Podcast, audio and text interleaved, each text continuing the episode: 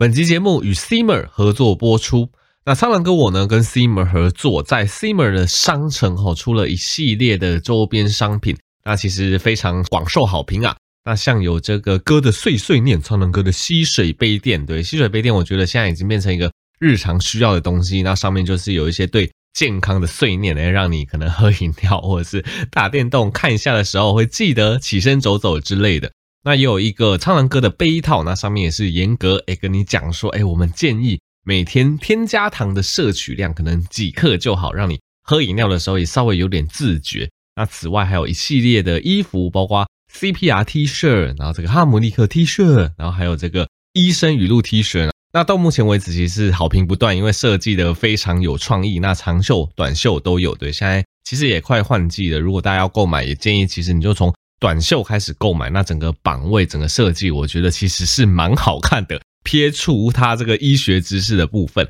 那总之在 Simmer 上架这些商品，我会把参考链接放在下面，然后在此提供给大家。OK，大家好，欢迎回到苍狼哥的频道啊。那么其实哈，这阵子的频道走向，大家应该觉得还蛮有趣的。我主要是说 YouTube 方面啦，对，因为大家也知道，我从呃十二月底啊一月初就开始跟经纪团队有合作。那在经纪团队的一个帮忙啊加持之下，所拍的一些主题，当然就会变得比较丰富。那在后置以及剪辑节奏上，其实我自己也还蛮喜欢的。对，所以你就可以发现，情境剧的表现越来越多元。对啊，关于情境剧哈，我们之后还会有更新一步的这个革新。对，因为我觉得这个 YouTube 演算法一直在变啊。那我所一直在做的事情，就是如何将一个医学卫教影片拍的有趣。那我发现这种。诶，一开始情境剧的方式，那配合一些访谈，大家还蛮喜欢。但是这种形式久了之后，大家好像也慢慢习惯了。那它也比较不再会进一步受到演算法的青睐，所以之后我们的这个情境剧也会再有进一步的革新，会增加与大家的互动啊。我在这边就先卖个关子，不破梗。对，只是要跟大家讲说，我们当 YouTuber，其实我觉得真的是要一直求新求变。对，因为观众看同一个东西看久了就会麻痹。对，然后而且现在竞争者拍影片上传的人越来越多，如果你不想办法在自己旧有的一些领域基础上去做一些革新，其实我真的觉得现在 YouTube 越来越难生存。我从可能两三年前，我会建议大家说，哎，如果你对 YouTube 有兴趣，你可以试着做做看。我现在已经觉得真是越来越困难了，我可能会直接劝他死了这条心这样子，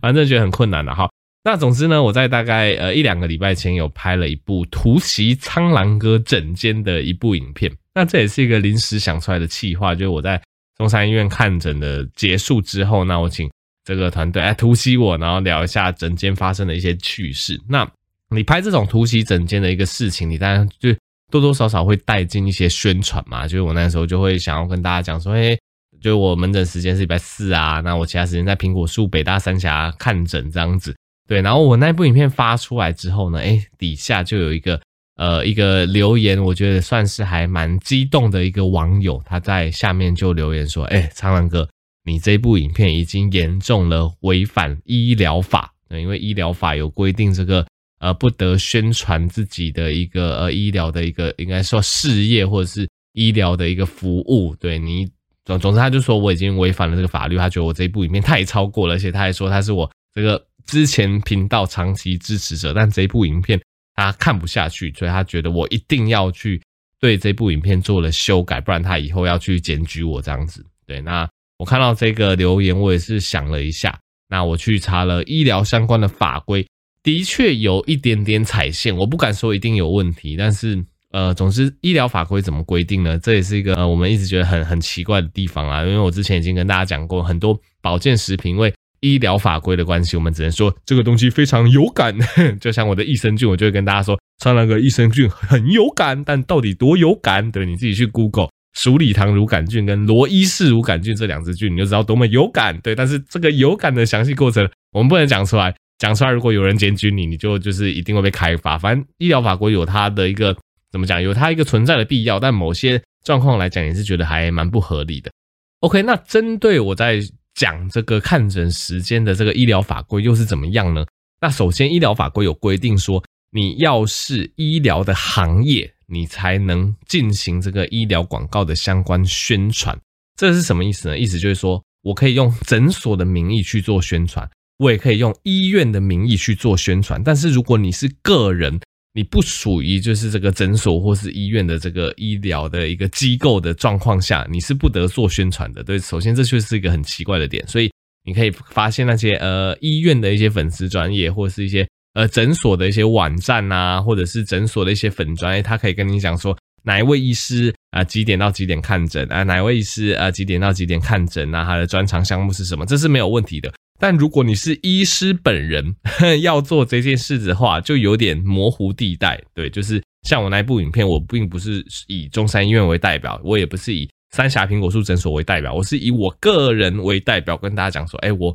礼拜四，呃，对，下午有门诊啊，我一三日我在三峡有门诊，那我以我个人的代表去讲这件事情，那可能就会有问题，因为医疗法规它是说。非医疗机构，对，就是非医疗营业的一个机构是不得做广告宣传的，所以这一点，诶、个人的去讲好像就有点踩线。可是你会发现，其实网络上，呃，或者是你认识的一些医师，如果有在经营自己的一个呃粉专啊，或者是经营自己的一个网志啊，诶，也都会写自己的一个看诊时间。我觉得这也很合理啊。你身为一个医师，然后你在你自己的平台的可能是一些网站怎么样，你跟大家说。我的看诊时间是礼拜三下午几点？这这又怎么了嘛？对，所以首先这就是一个有一点模棱两可的一个法规啦。那再来法规上面也有讲说，你宣传的一个东西只能限于可能看诊时间。那它的一个专科的科别，像我就是儿科嘛，对，然后跟一个可能相对应的一个看诊专长，就是科学啊、加医科的一些东西，慢性病啊、减重这些都是可以写的。所以以我讲得出来的东西，就是我的看诊时间跟。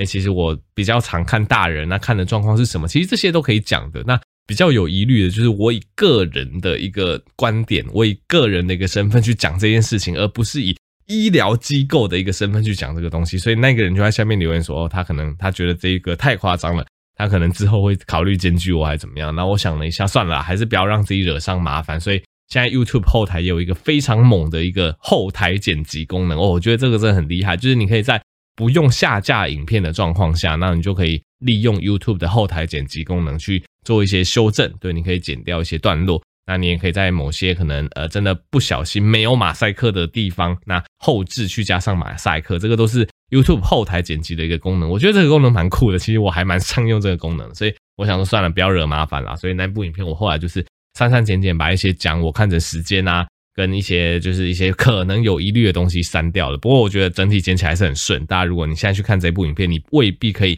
看到非常明显的剪辑一点这样子，这就是我剪辑的功力。好，自己说好啦。总之，我觉得这件事情跟大家分享一下。我觉得医疗法规有好有坏啦，就像那个保健食品，你说不能说那些确切的东西呢，一直跟别人讲说你们有感调整体质，这难道有比较好吗？或许呃，在某些呃怎么讲？我觉得我觉得一个法规它就是有它的一个。呃，不同的考量，对，譬如说，如果我是用一个正派，我去用文献的角度去讲这些可能真的有被证实的疗效，那当然是没什么问题。但是他们可能就会怕有一些不孝商人，对，如果这个法规没有这样子限制的话，那我们讲的多天花乱坠就可以啊。譬如说，我们就随便讲一个产品，它可以哦哦，它可以让你个睡一天睡八小时，活力充沛呀、那降低你什么各种病的风险，他可讲的天花乱坠啊！大家如果没有求证精神，就被骗了买了那个产品，那这可能就是这个法规他想要防范的东西啦。对，但是讲到这个，又讲到一个现在很荒谬的一个东西，因为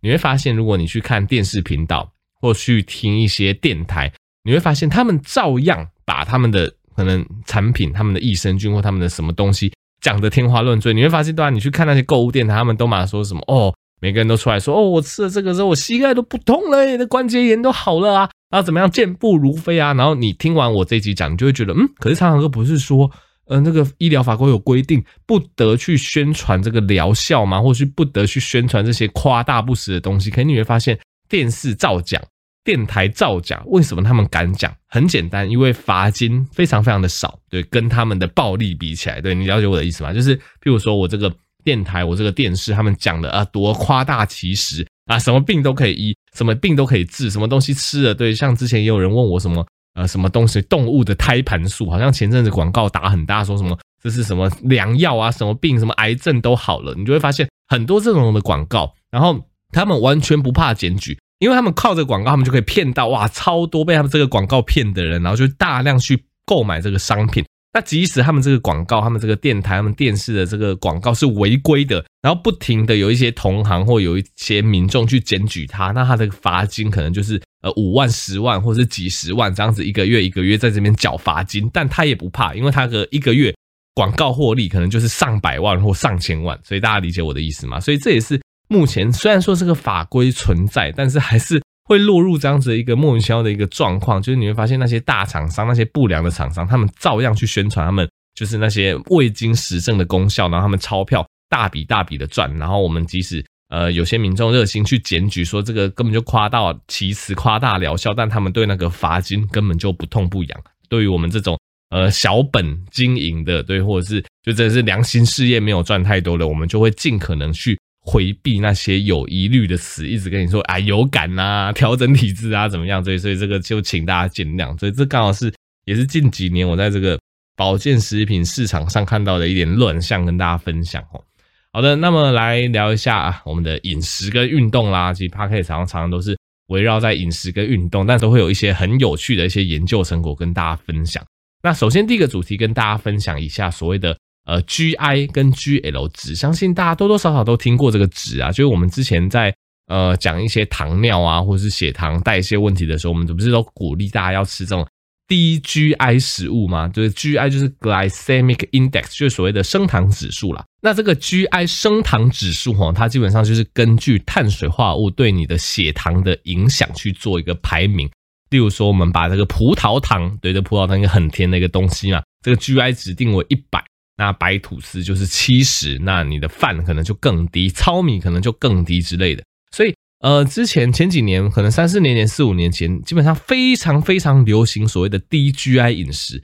低 GI 饮食就是呃鼓励你说，哎、我们食物，尤其是这个淀粉类食物，我们当然要吃一些原型食物嘛。我们吃这个糙米，我们吃这个呃淀粉类的食物啊，我们就吃这个原型食物，呃，地瓜。呃，或者是呃一些马铃薯之类的，哎，这些东西，这些食物的 GI 值可能都会比一些精致淀粉还要低得多。对，那也有很多人透过这个低 GI 饮食去受惠，哎，血糖真的调控下来。然后今天这一篇研究哈，就是跟大家分享一个，这个也算是迷思。这个研究它也非常的有趣，它去排除了这个体重的对血糖的影响之后，诶，发现其实不管你是吃高 GI 的食物，或是吃低 GI 的食物，其实对你的血糖吼是没有什么影响的。诶，你听到这边可能有点疑惑。那我简单来说，就是其实低 GI 食物之所以可以控制好你的血糖，是因为它帮助绝大多数的人减重了。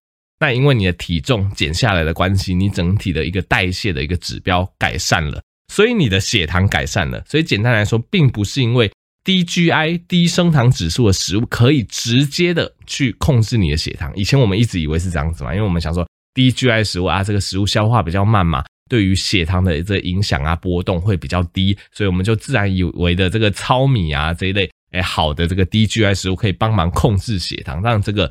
研究他去校正结果之后发现，哎，其实并不是低 GI 食物直接去帮你控制血糖，而是因为。大部分人吃了低 GI 食物之后，因为低 GI 食物消化比较慢嘛，那你的饱足感也会上升，那整体的营养素也比较丰富。那大部分人吃了低 GI 食物，成功了控制他们的体重，是因为他们体重下降了，所以才导致他们的血糖得到了控制。那换句话说，如果你吃低 GI 食物，但是你没有去掌控它的量，你吃糙米，你吃马铃薯，你吃地瓜，你吃这一类好的淀粉来源，但是你就觉得啊，好好吃啊。我吃爆，我人生就两个字，吃爆。对，然后你吃爆，然后你体重完全没有控制，可能不降反升，这样子，即使你吃低 GI 食物，你的血糖一样会恶化。对，所以这个大家懂我的意思吗？所以其实我觉得这个研究还蛮有趣的，可以跟大家分享。我们常常说吃低 GI 食物，哎，其实低 GI 食物没有不好，它是健康的，没有错。但是我们记得吃低 GI 的时候一样。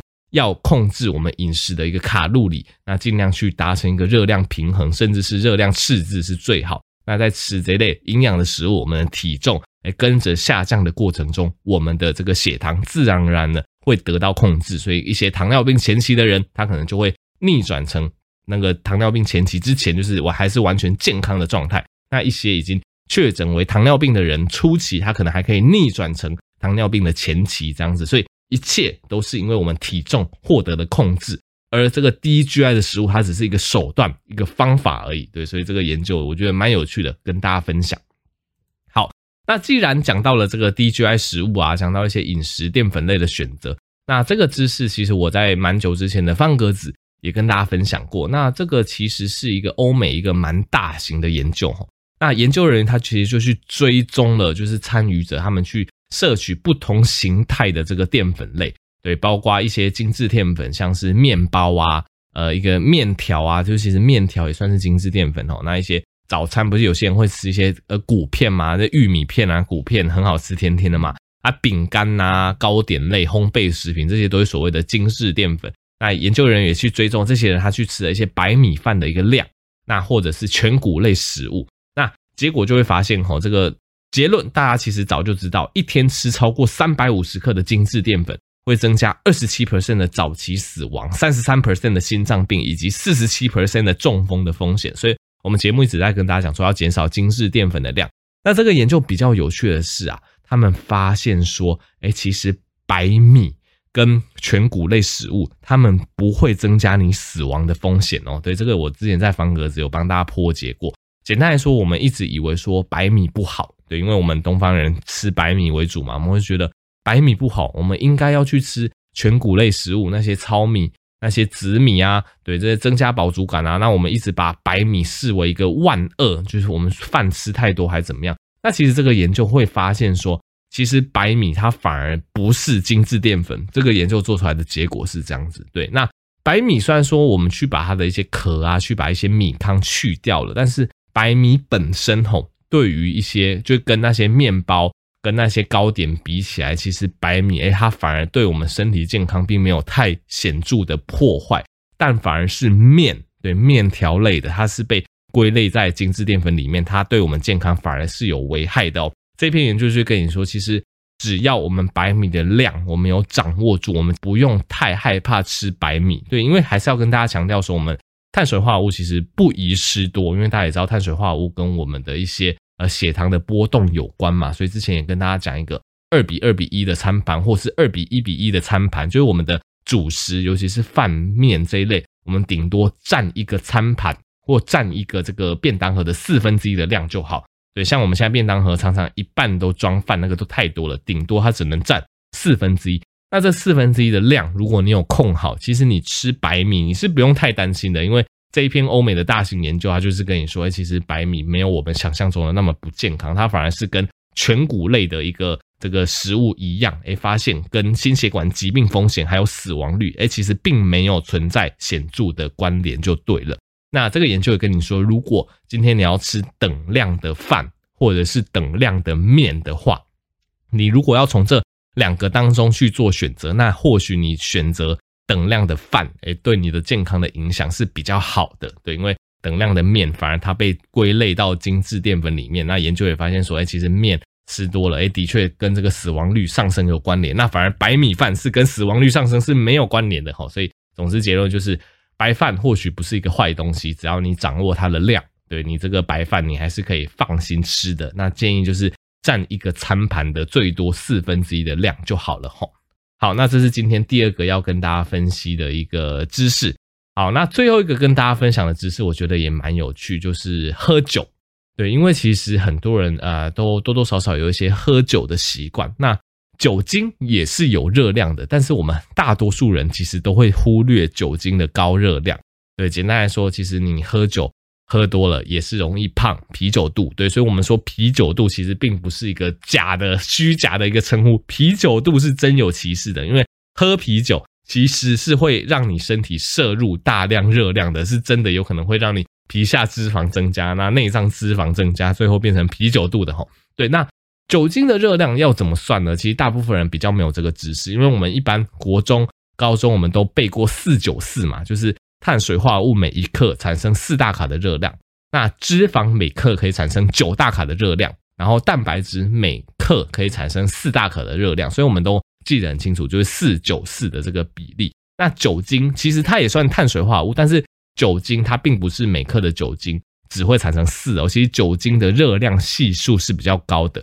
每一克的酒精它的热量系数是六点九，也就是说每一克酒精可以产生六点九大卡的热量。所以每克酒精的热量它是介于碳水化合物跟脂肪中间哦，你可以把它当成每克会产生大概七大卡左右的热量啊。所以酒精的热量其实是高的，这个大家要特别的注意。那我们要怎么算？我们喝一杯啤酒，或者是我们喝小酌个红酒啊、白酒，那它所产生的热量呢？那简单来说，比如说我们以台湾啤酒为例嘛，台湾啤酒浓度大概是三点五 percent，那一罐大概是三百出头 CC，所以你就以三百出头 CC 乘以三点五 percent，这个是它的一个体积。对啊，它的体积你还要再乘以酒精的密度，对，酒精的密度是零点七八九，有点好记又有点难记，就零点七八九哈，所以。如果你以呃一罐的台湾啤酒来讲，它就有三百三十啊，那我们乘以零点零三五，因为它浓度是三点五 percent，这个是它的体积，然后再乘以零点七八九，也就是酒精的密度，我们就可以算出，哎，一罐台啤总共含有九点一克的酒精，那我们再以九点一克的酒精去乘以每克酒精会产生六点九大卡的一个热量，所以九。六或九七，呃，六七十，大概一罐的啤酒就会有可能七十大卡左右的一个热量了啊。更遑论如果是一些什么水果酒或谷物酿造的酒，哎，还会有其他的一些糖类、碳水化合物，它的热量就会更高哈。所以其实我觉得这个也是大家要注意的。我们一般来讲，三大营养素我们都会想到碳水化合物、蛋白质跟脂肪的一个热量，但我们喝酒的时候，我们很少会把它连接到，哎，其实酒精它也是碳水化合物的一种。而且它的热量密度还更高，对，每公克的酒精产生七大卡的热量哈，所以如果你是呃有喝酒的习惯，有这个小酌的习惯，你也要小心这个酒长期喝下去，可能对你的一个体重控制或代谢也是不利的因素。那这边就给大家参考。